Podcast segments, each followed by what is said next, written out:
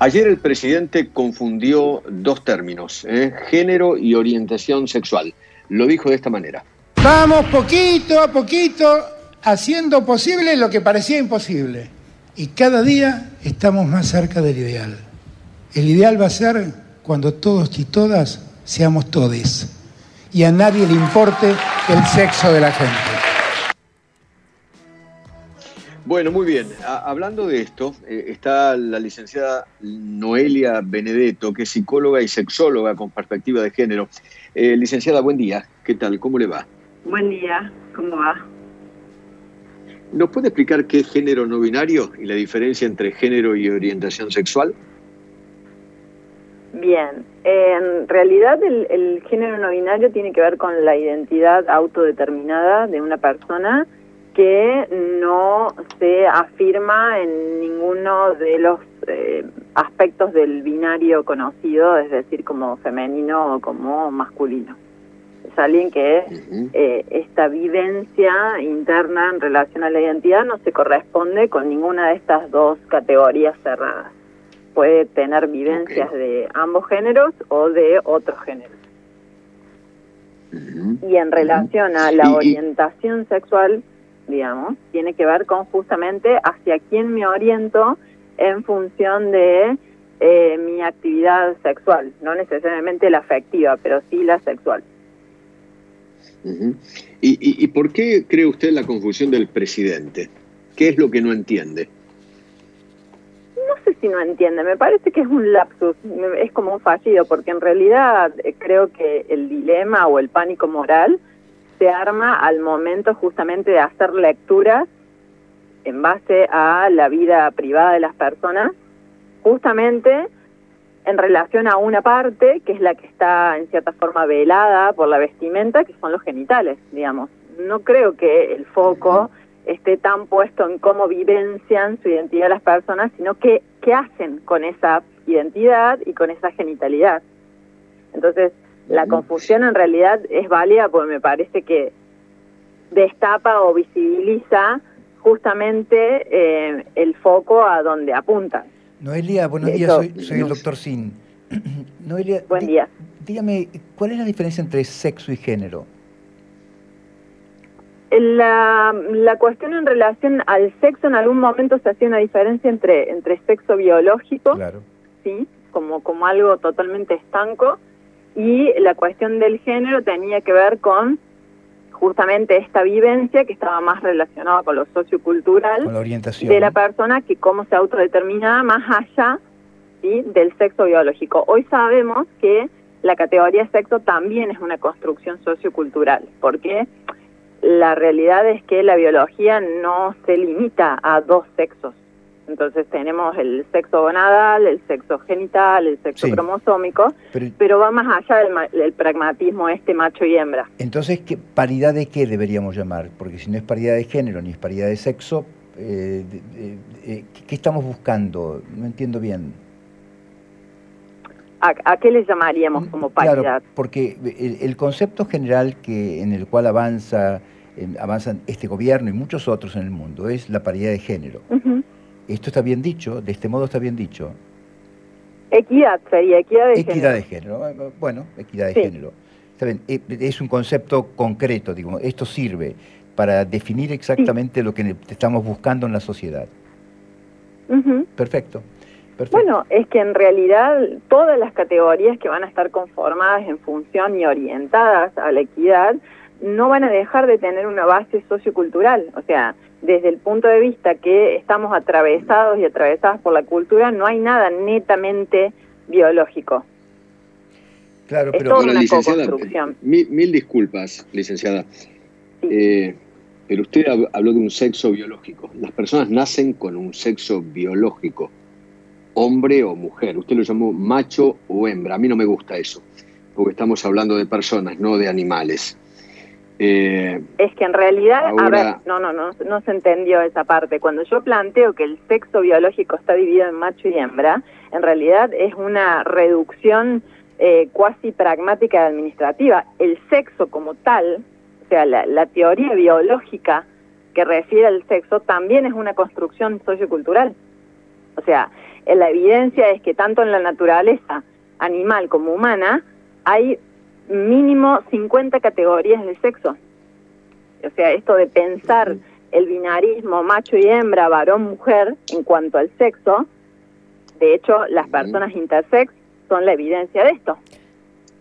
Y la, y la intersexualidad no tiene que ver con una identidad ni con una orientación. A lo que me refiero es que a veces ampararse en que la teoría biológica del sexo como tal es justamente el marco en el que tenemos que pararnos es también una construcción. Entonces, es eh, bastante erróneo pensar que lo biológico es biológico seca. La biología es una construcción que hacen personas en relación a unas evidencias, pero después la teorización eh, tiene todas las cuotas de subjetividad. Lo biológico, lo biológico es biológico, no es lo que perciben los demás. Una mujer nace biológicamente mujer y un hombre nace biológicamente. No veo dónde está no, no, no, no le entiendo, la verdad, sinceramente. A ver, si yo abro un libro de biología, el sexo biológico solamente se refiere a esta mm. división entre varón y mujer, macho y hembra. En realidad, lo que es el sexo biológico en sí tiene que ver con tres aspectos, cromosómico, gonadal y genital.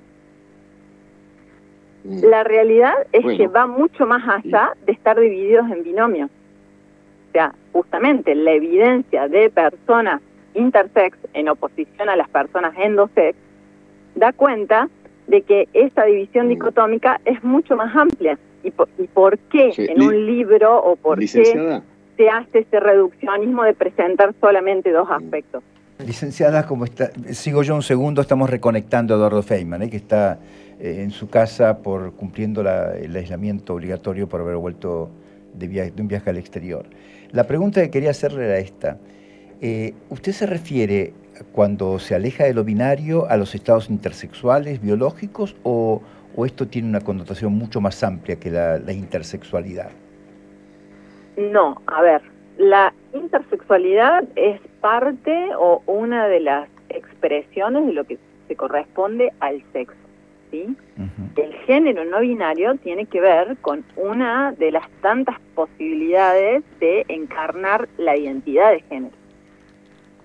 ¿Sí? Son todas categorías distintas. ¿sí? Una cosa es el sexo, que yo no hablaría de sexo biológico justamente por toda esta cuestión de la, de la, construcción, digamos, hace rato que se han abandonado justamente las categorías de sexo biológico en relación a... Eh, licenciada, por eso le preguntaba a qué hizo mención ayer el, presidente con el, con el término sexo, porque desorientó, yo creo que es un desorientó. Ah, ah, ah, perdón, perdón. Yo creo que es un lapsus, creo que es un lapsus, cuando él dice a quién le importa eh, digamos, el sexo de las personas y con quién se orienten, es que en realidad el trasfondo de por qué se hace el foco en esto, digamos, no sé si, si el pánico moral se genera por la identidad autodeterminada, sino por lo que las personas hacen a nivel de lo sexual y a nivel de sus vinculaciones sexoafectivas a partir de esa identidad de género autodeterminada. Entiendo, entiendo. O sea, ahora licenciada, volví al aire ya, estoy otra vez. Eh, le, quería preguntar, ¿alcanza con poner una X en un documento? No, no creo que sea suficiente, pero sí, a ver, eh, hay una cuestión que hay que adherirse a estándares internacionales y la X tiene que ver con mm. eso, digamos.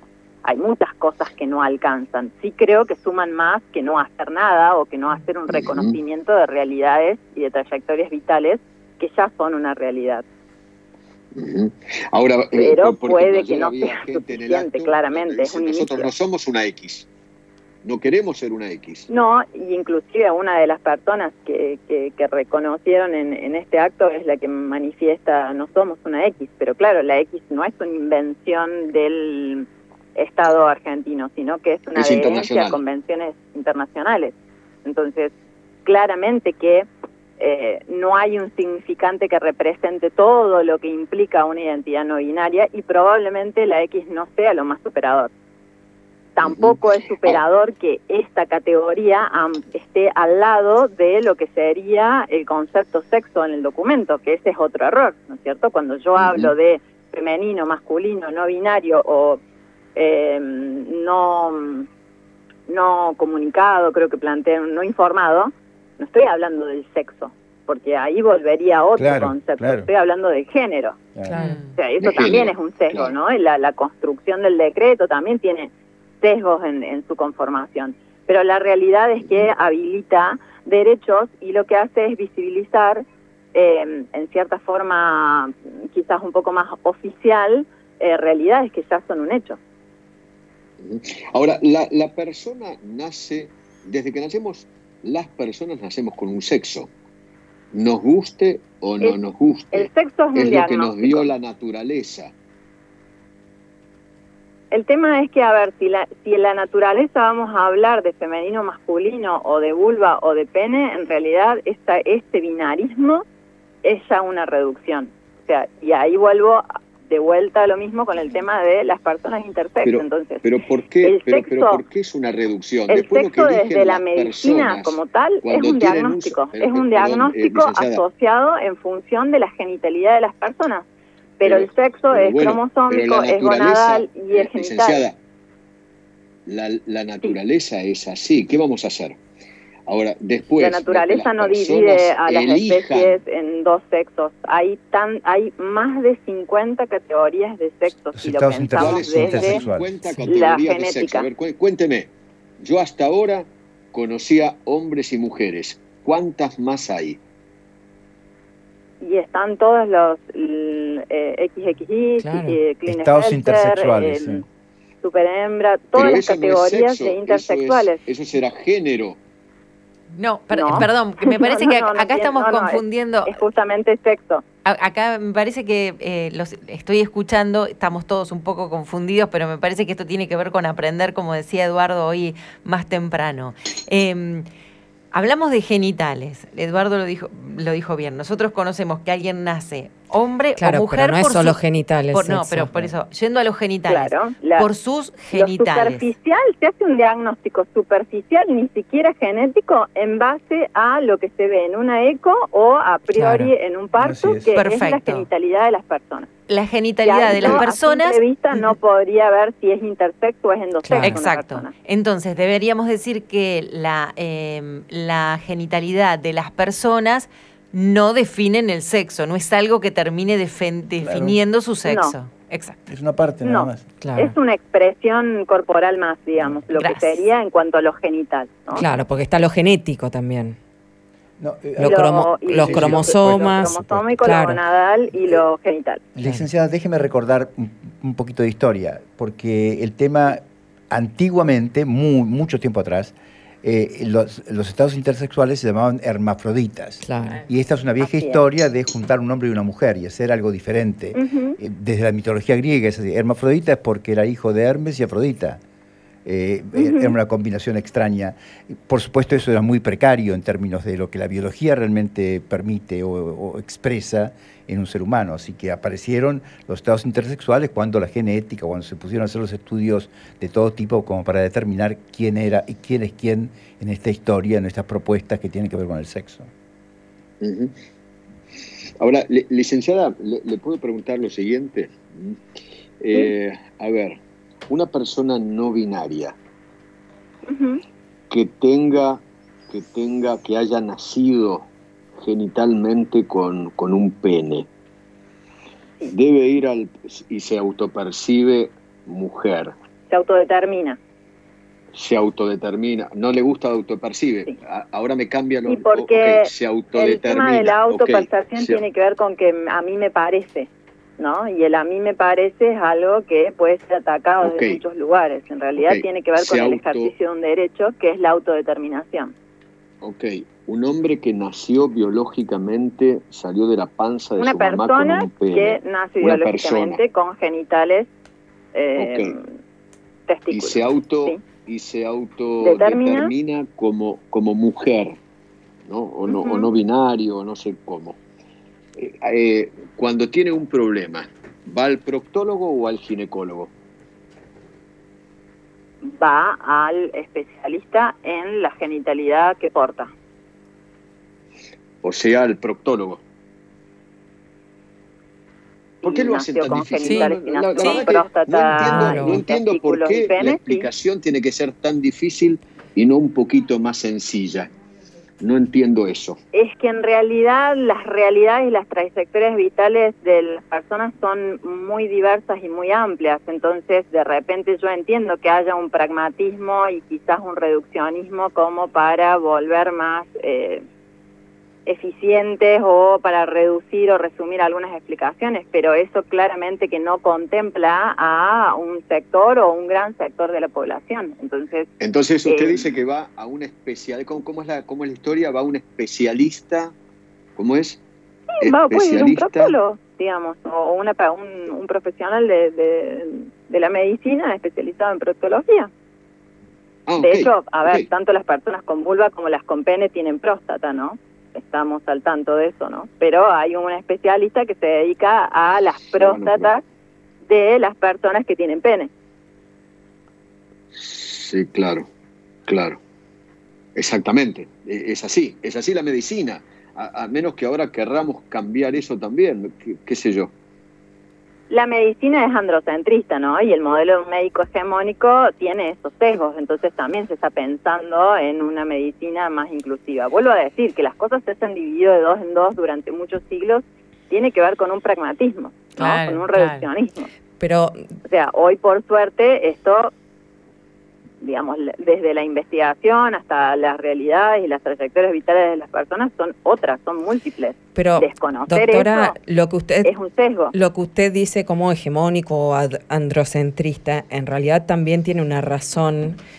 Eh, a ver, hay, hay casos, eh, esto que mencionaba el doctor de eh, hermafroditismo, en donde al bebé recién nacido se ve que no tiene genitales definidos, no, no termina de ser un pene, no termina de ser una vulva o un clítoris, y entonces se le asigna el sexo por lo general femenino porque es más fácil una operación, digamos, de em, terminar de extirpar el pene que reconstruir toda una vagina. Entonces, pero eso no es androcentrismo ni hegemonía, ni patriarcalismo, ni nada. Es simplemente la mejor forma de adecuar esos genitales a, una realidad, digamos, biológica. La mejor forma para quién, ¿no? Porque el hecho de lo que sea, digamos, estéticamente cómo se vean los genitales, no dice nada acerca de cómo la persona se va a autodeterminar, qué tipo de carga hormonal va a tener esa persona, qué sexo cromosómico hay detrás de eso, digamos, el hermafroditismo es una categoría mm, bastante peyorativa que no se utiliza ahora ni siquiera por la medicina, eh, justamente porque es estigmatizante. Lo que se habla es de una intersexualidad y em, de repente el colectivo de las personas intersex considera que ese tipo de em, modificaciones a nivel de, de, la genitalidad sin tener en cuenta cómo se va a autodeterminar eh, bueno, es, bastante invasivo, ¿no? licenciada, a ver, por ejemplo. En, muchos eh, espacios ya no se hace más. Pienso, licenciada, por ejemplo, en otro, en otro, en otro ejemplo. Para entender, para aprender. Una persona con problemas en el útero. Sí. Que se determina hombre. ¿A dónde va? ¿Al proctólogo o al ginecólogo? ¿Al ginecólogo? Al ginecólogo. Mm. ¿Vio? Que era Pero fácil. El, especialista al que uno concurra determina cómo uno se, autodetermina y, la vivencia interna de eso. ¿Sabe qué, licenciada? La biología y la medicina, la ciencia van de la mano. Las personas nacen de una determinada... Ahora, si después se autodeterminan, se autoperciben, se quieren poner... Mire, yo, por ejemplo, hoy a la mañana me desperté y me autodeterminé una caja. Pero, pero bueno, yo quiero que mi documento diga Eduardo Feynman una caja, ni masculino, ni femenino, ni X, ¿no? Pero si yo tengo un problema físico, voy a, tener que ir al, voy a tener que ir al proctólogo. Eh, no, no hay especialistas, especialistas profesionales en la salud de la caja que se autopercibe. ¿Se da cuenta que A ver, si esto le genera un malestar de usted, probablemente la interconsulta tendría que ser con salud mental, porque acá usted no se está autodeterminando como una condición humana, ¿no? Digamos, ya tiene el estatus de mm. un objeto inanimado que vendría a ser la caja, entonces ahí ya bordea mm. otras cuestiones. Bueno, Acá lo que se está planteando es justamente eh, la afirmación del derecho de la autodeterminación en relación a una identidad subjetiva que tiene que ver con la condición humana. Nadie de estas personas está planteando yo no soy humana. ¿Y quién, y, quién, ¿Y quién determina cuáles son las posibilidades humanas a las cuales yo me tengo que autopercibir? y en principio las funciones propiamente humanas que tienen que ver con la conciencia, con el razonamiento, eh, la posibilidad mm. de la reflexividad, que es pensarse a sí mismo o a sí misma, digamos, esas categorías o esas capacidades no las tiene un objeto inanimado, sea una caja o lo que usted quiera plantear, digamos. Pero entonces usted no me respeta, porque yo como persona me auto puedo percibir como quiera puede autodeterminar dentro de los márgenes de la condición humana. Cuando alguien ah, se autodetermina como algo no humano, la condición humana eh, y entonces vamos a un malestar. La condición humana eh, se da desde el mismo momento en que uno nace. Y uno nace hombre y mujer. Después las situaciones de la vida. De acuerdo a desde qué teoría nos planteemos. O sea, la medicina es una teoría también, digamos. No podemos. Una teoría. La medicina es una teoría. ¿Cómo una teoría? La medicina es una teoría y tiene evidencia que está asignada por subjetividades, ¿no? Que pueden llegar a ampliar. A ver, yo te estoy planteando que hay una evidencia de que hay muchas más categorías de sexo cromosómico y genital que femenino, masculino, que macho o hembra, por qué las teorías eh, representativas plantean estos esquemas de adopción. Licenciada, licenciada, perdóneme que le, responda como médico. La medicina no es una teoría, la medicina es un cuerpo de conocimiento sustentado sobre el método científico, es un cuerpo de evidencias, no es una teoría. La teoría es una propuesta que se confirma con las evidencias. Están planteadas desde la subjetividad de las personas y en ese sentido. ¿Y desde qué otro punto puede plantearse? La construcción es androcentrista, ¿no? Bueno, eso es cultural, pero la cultura, licenciada, eso es cultural y la cultura cambia. usted lo sabe mejor que nadie, la cultura es un hecho dinámico en una sociedad, motivo por el cual va cambiando y se va adaptando a las circunstancias que Pero la medicina es un cuerpo teórico producido dentro de una cultura en un tiempo determinado, como No, no está metido en, una cultura, está equivocada. La, medicina está... Bueno, ya lo cambiamos. ya se cambió. Pero digo, licenciada, usted no puede decir que es un tema... exactamente lo mismo.